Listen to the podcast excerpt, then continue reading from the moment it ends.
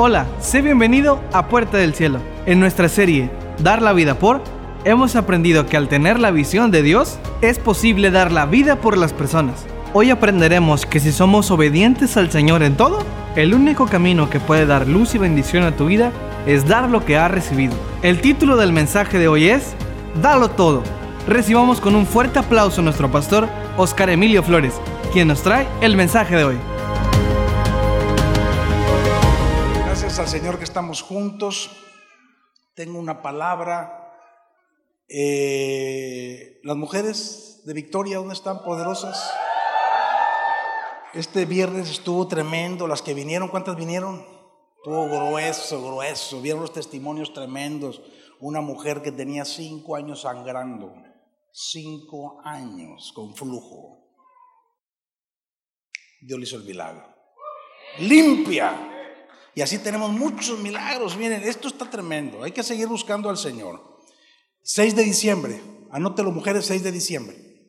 Ya se emocionó acá la pastora y quiere tener otra reunión de mujeres el 6 de diciembre. Anótelo para que vengan a la iglesia y sean bendecidos con esta palabra. Dios me las bendiga.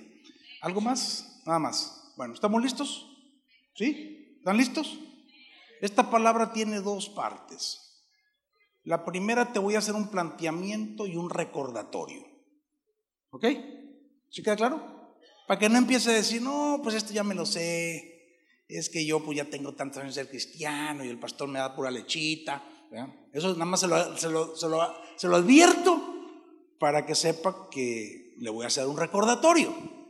Y lo segundo, ahí sí, ahí sí, viene un desafío, ¿verdad? Viene un reto de parte de Dios. ¿Cuánto lo quieren?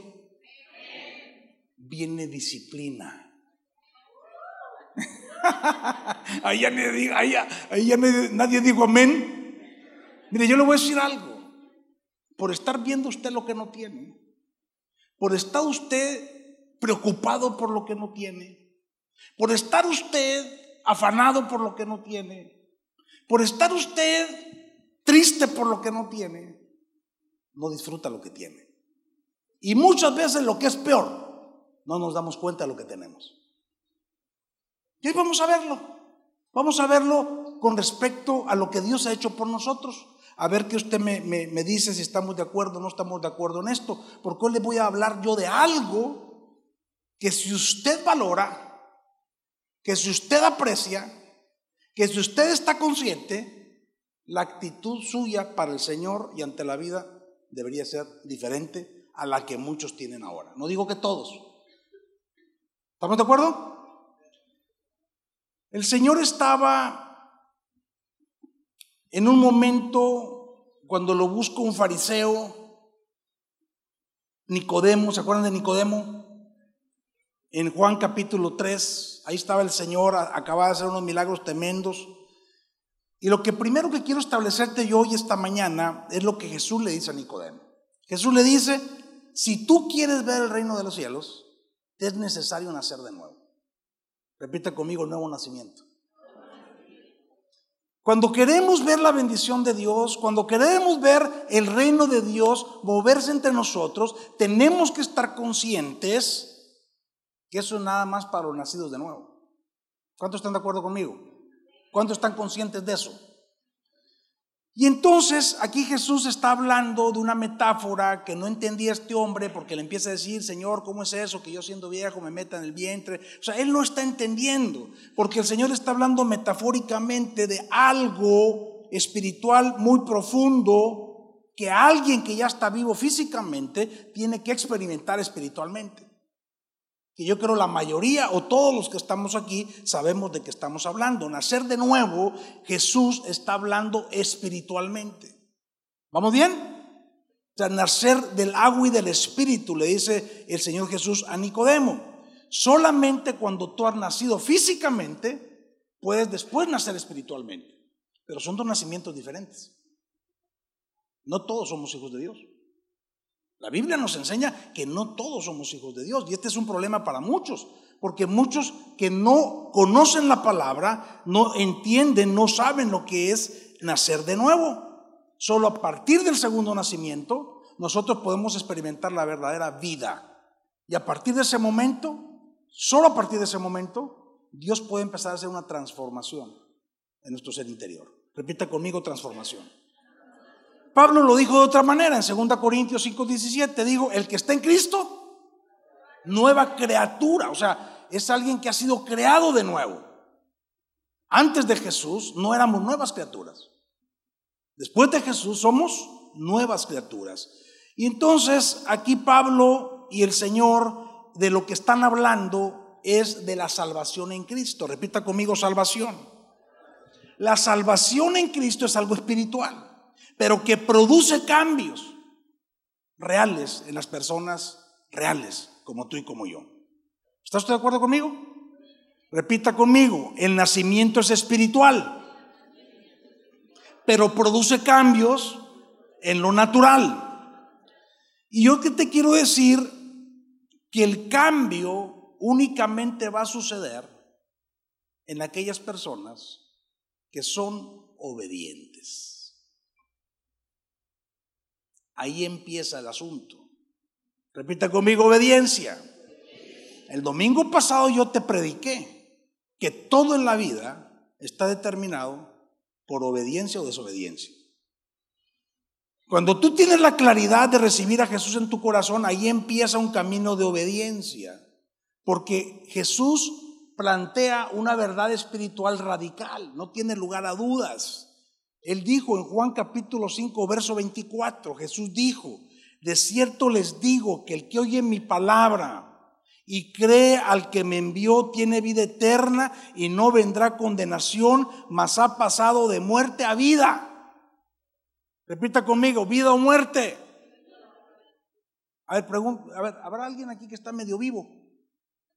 ¿Verdad que no? Yo creo que todos están bien vivitos y coleando. O estás vivo estás muerto, pues. ¿Sí o no? Y esto es lo que está hablando Jesús. Naces espiritualmente, pero aunque estés vivo espiritualmente, te puedes quedar chiquito espiritualmente. Y ese es el problema. Tú puedes nacer físicamente, pero la condición de nacer físicamente es que tú tienes que crecer.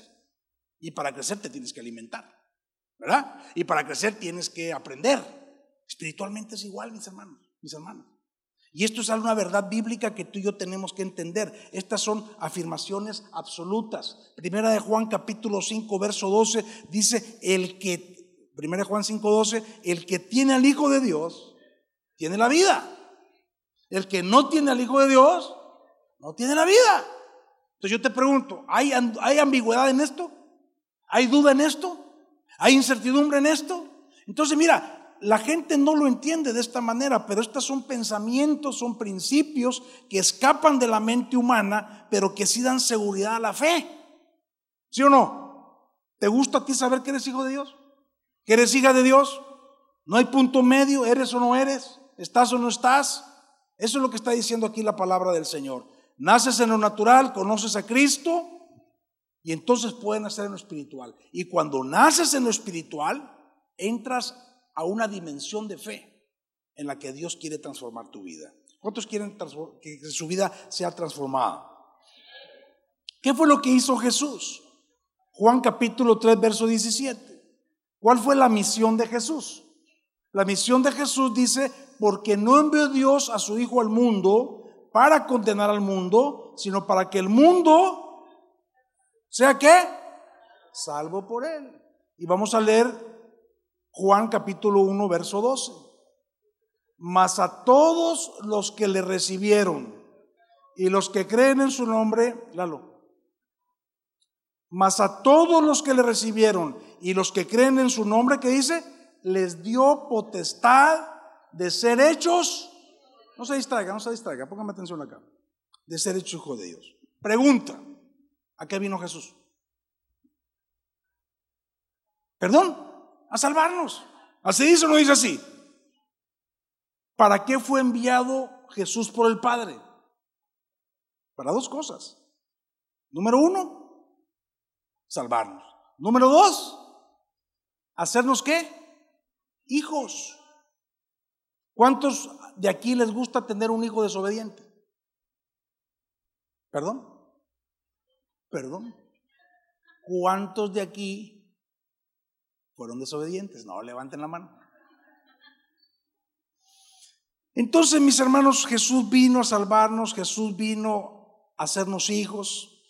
Y la pregunta, entonces, es muy sencilla. Esto que le acabo de decir hasta ahorita usted ya lo sabía, ¿verdad? La mayoría de aquí ya lo sabía, ¿sí o no? Sí. Pregúnteme, pastor, ¿y entonces por qué me lo está repitiendo? Pregúnteme, pregúnteme.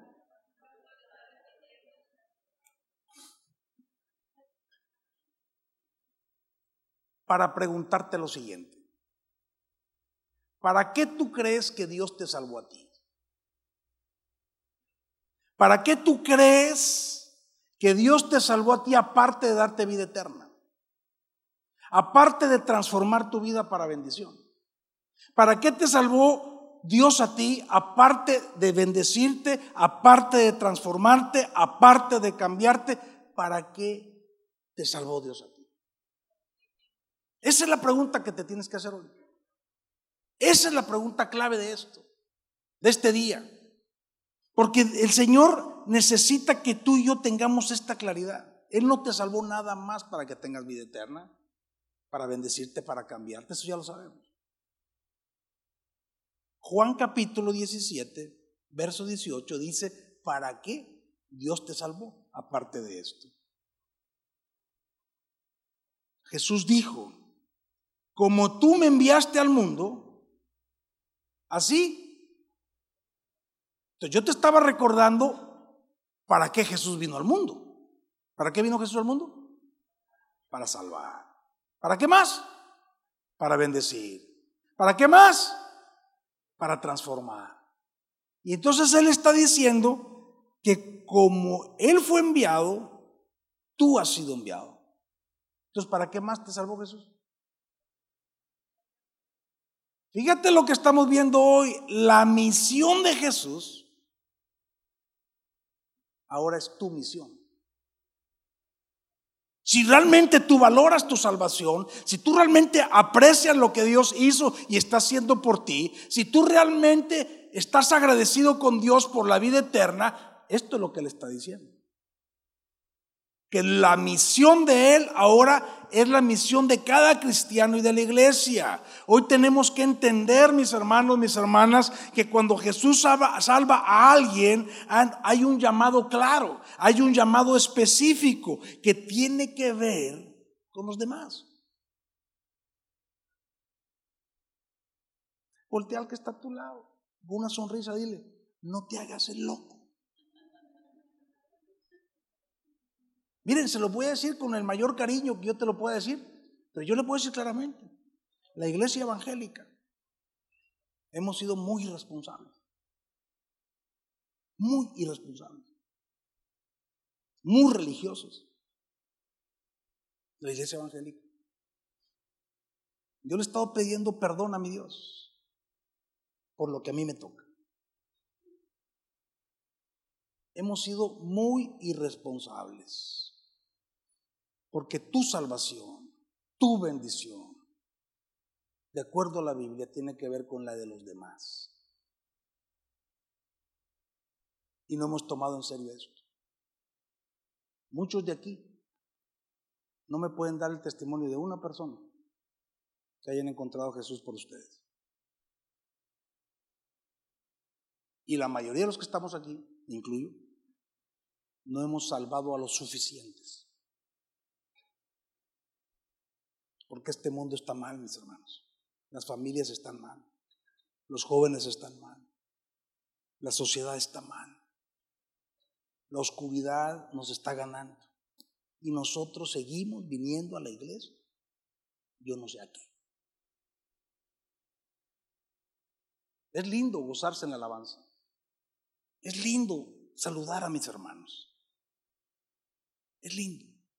Yo le doy gracias a mi Padre porque de la primera vez que yo empecé a predicar, yo le dije a mi Señor, Padre, el día que tú no lleves un nuevo un domingo, quiere decir que tú no estás conmigo.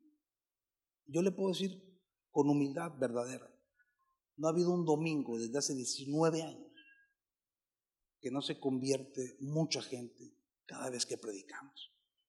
¿Y sabe por qué es eso? Porque Dios ama a la gente. No es por mí, no es por ti, Dios ama a la gente. Pero Dios, ¿a quién va a usar? Tú ya naciste de nuevo. Él te hizo hijo, hija. Pero ¿qué estamos haciendo, hermanos, hermanas? La pregunta que te está haciendo el Padre hoy es que si tú has entendido y yo he entendido en Lucas capítulo 5, vamos a encontrar cuando Dios llama a sus primeros discípulos a partir del verso 10. Y le dice a Simón y le dice a Jacob y le dice a Pedro, vengan, porque desde hoy lo voy a hacer pescadores de hombres. Cuando Jesús salva a alguien, lo llama. Tú tienes un llamado que tal vez no hayas visto, que tal vez no habías entendido o que no habías dimensionado, pero el Señor salva a alguien porque la iglesia y la salvación Dios la hizo por esto. El fundamento básico de ser hijos de Dios, mis hermanos, mis hermanas, el fundamento básico de ser cristianos, el fundamento básico de ser iglesia es no ser egoístas. Es no ser eh, envidiosos.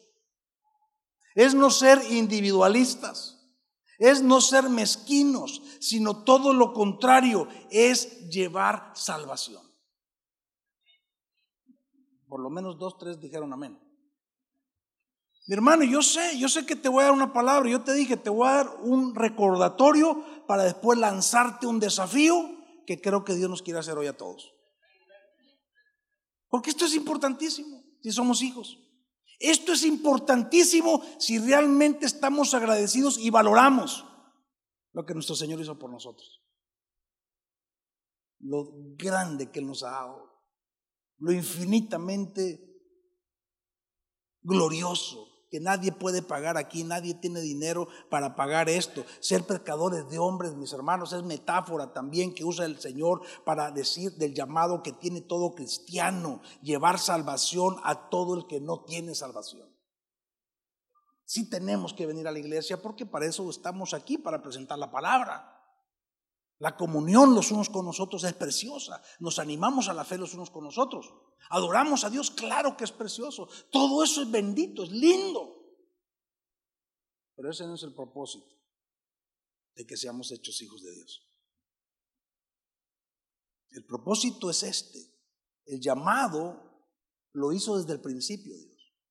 Le dijo a, a Pedro, Jacob y Juan, vengan, se van a ser pescadores de hombres. Y al final del tiempo de Jesús, lo mismo dijo Jesús. Mateo 28, vayan por todo el mundo. ¿Así lo dijo Jesús? Vayan por todo el mundo, prediquen el Evangelio, hagan discípulos por todo el mundo. ¿Sí lo dijo o no lo dijo? ¿A quién se lo dijo? A nosotros. Lo mismo que le dijo a los que llamó al principio, nos lo dijo a todos al final. Y si tú crees que Jesús es tu Señor, este llamado es para ti. Repito, este llamado es para ti. Un nacido de nuevo, un cristiano, es un discípulo de Jesús y tiene que hacer lo que Jesús nos está pidiendo que hagamos. Mire, yo le voy a decir francamente, yo creo que muchos realmente tal vez tienen tantos problemas, tal vez estás tan distraído, tal vez, no sé, que ya no valoras tu salvación. Porque si valoraras tu salvación, otra fuera tu actitud. Ante el Señor, no ante una iglesia, no ante un pastor, no ante un líder, ante el Señor. ¿Me estoy explicando? Por gracia sois salvos por medio de la fe. Efesios 2.8, por gracia, mi hermano, mi hermana, es un regalo de Dios. No hay nada, nada, nada, no hay nada que pueda pagar eh, el sacrificio de Jesús en la cruz, tú lo sabes. No hay nada más grande que un ser humano pueda tener que su salvación. ¿Cuántos dicen amén a esto? Por gracia sois salvos. Entonces lo único, yo creo que lo mínimo que podemos hacer es servirle a Dios. ¿No soy yo el amén? Lo mínimo que podemos hacer si valoramos, si estamos conscientes, si estamos agradecidos, es obedecerlo. Es, es entregarnos completamente a su llamado. Si somos médicos, si somos empresarios, si somos abogados, si somos obreros, pero también somos hijos de Dios. Y Él te ha dado todo, te dio la vida humana y te dio la vida espiritual. Y ahora eres salvo, eres eterno. El regalo más maravilloso lo tienes. No hay nada, nada que podamos hacer. Jesús vivió perfectamente. Jesús no pecó, mis hermanos. Jesús fue un hombre limpio, no defraudó a nadie, cumplió con la voz de su padre, fue un hijo obediente. Jesús hizo, todo sin fallar, pero él fue sacrificado como un delincuente. Jesús fue vejado, fue torturado, Jesús fue humillado delante de toda la gente. Él dio todo por ti y por mí. De eso es lo que quiero que hoy, este día, tú medites tú valores, que tú me digas a mí y le digas al Señor principalmente si tú realmente estás agradecido. Si tú y yo entendemos realmente qué es lo que significa ser cristianos, ser salvos. El Señor lo dio todo. No se quedó absolutamente con nada. Cuando iba rumbo al Calvario, su tortura, su cansancio era tan grande que hubo un momento en que ya se quedó sin fuerzas físicas. Ya no pudo más. Dio hasta su última gota de fuerza. Tuvieron que ayudarlo. Simón de Sirene, Mateo capítulo 27, verso 32. Tuvieron que ayudarlo. Por eso, mis hermanos, mis hermanas, cuando Él te llama a servir, cuando Él te está dando este mandato, tú y yo no deberíamos de poner excusas. ¿O sí? Yo te estoy hablando hoy una palabra de desafío. No deberíamos de poner excusas, mis hermanos, de quejarnos, de que estamos cansados, de que no tengo tiempo para ir a la iglesia, ¿verdad? de que no tengo ganas, que ya me hicieron mala cara. No, es que ahí en esa puerta del cielo, eh, ahí hay que trabajar mucho. Hay que trabajar mucho, ahí a todos nos quieren poner a jalar. Pues sí es cierto. No dormí bien. Me da pena. Usted sabe mejor que yo que muchos de aquí se avientan hasta una hora en un mugroso juego. Horas en la televisión. Muchos tienen la falta de respeto que aquí en la prédica están contestando WhatsApps. Ese es el respeto que le tenemos a Dios. Aquí en la prédica están contestando WhatsApps están viendo su face.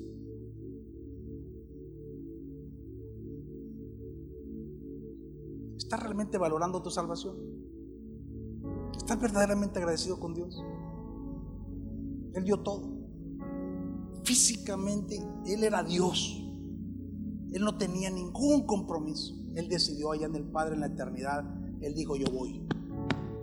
Yo doy mi vida por esta gente. Estén agradecidos o no estén agradecidos, yo voy.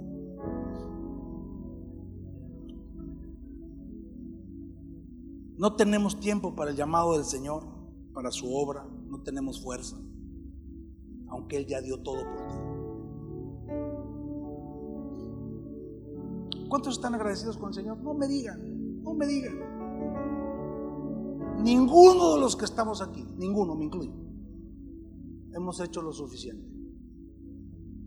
Ninguno.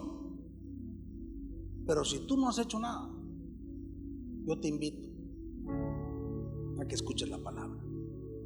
Porque hay mucha gente alrededor de ti que tiene necesidad. Tal vez tú tienes problemas. de cualquier tipo. Pero tú ya conoces a Jesús. Y si tú eres obediente, Él te va a sacar. Mire, la juventud se está perdiendo. A mí me dio tanto gusto. Ayer salimos, ayer tocamos más de dos mil casas. Ayer.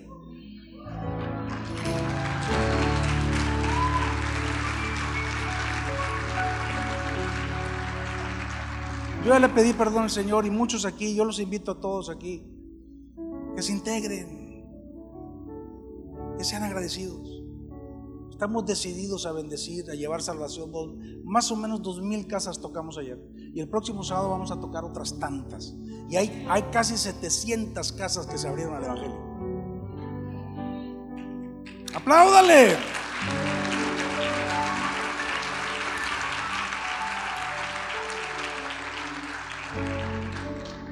Dice Efesios 5.1, sed pues imitadores de Dios como hijos amados, andad en amor como también Cristo nos amó y se entregó a sí mismo por nosotros. Repita conmigo, amar es entregarse. Entrégate por tu familia, por tus vecinos, por tu trabajo, ¿Cuántos aman Monterrey? Esta sociedad se está perdiendo, porque la iglesia sigue adentro y no está yendo afuera, a donde está la necesidad. Nosotros ya nos cansamos de eso. La iglesia evangélica tiene una enfermedad crónica, es un cáncer que se llama más de lo mismo. Y no obedecemos. Nosotros ya nos cansamos. Nosotros, puerta del cielo, nos vamos a unir a todos los pastores. Yo respeto a todos. Que el Señor levante a todas las iglesias de Monterrey para darle vuelta a esta sociedad y detener toda la agenda diabólica que está destruyendo hogares, jóvenes, familias enteras. La iglesia lo puede hacer y la iglesia lo va a hacer. Por lo menos nosotros, nosotros vamos a hacer lo nuestro.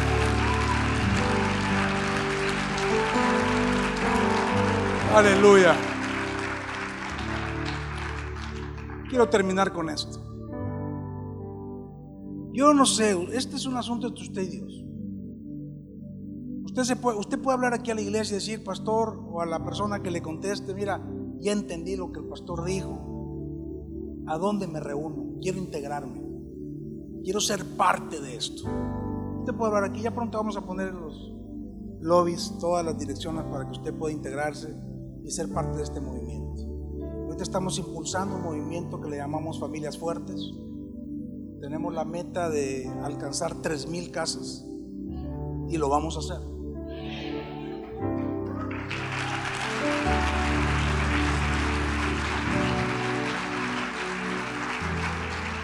Y después de las 3.000 casas vamos por 10.000. Otro aplauso.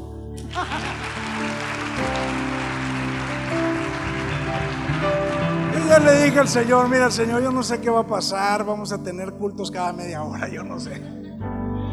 Lo único que sí sé es que es tu llamado, es tu voluntad y es tu deseo que prediquemos tu evangelio y que miles y miles de regios conozcan que Cristo es el Señor.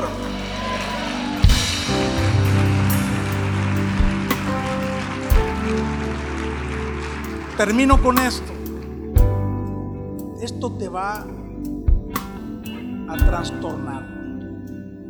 Mateo capítulo 8, verso 28. Yo le pido a tu espíritu que lo cache, porque esto te va a cambiar. Si tú lo entiendes hoy, este día, esto va para todos. Y sabemos que los que aman a Dios, dice Romanos 8, 28, todas las cosas les ayudan a bien. Esto es a los que conforme a su propósito son llamados. Número uno, todo lo que se te ocurra en la vida, todo lo que te pasa en la vida, por malo que haya sido, va a ser para tu vida. Si tú eres llamado, si tú eres hijo, si tú eres hija, no importa, mi hermano, mi hermana, si tú crees la Biblia, no importa las desgracias, no importan tus errores, No importa tu pasado. Dios tiene el poder para transformarlo en la más grande bendición. En la más grande bendición. Aleluya.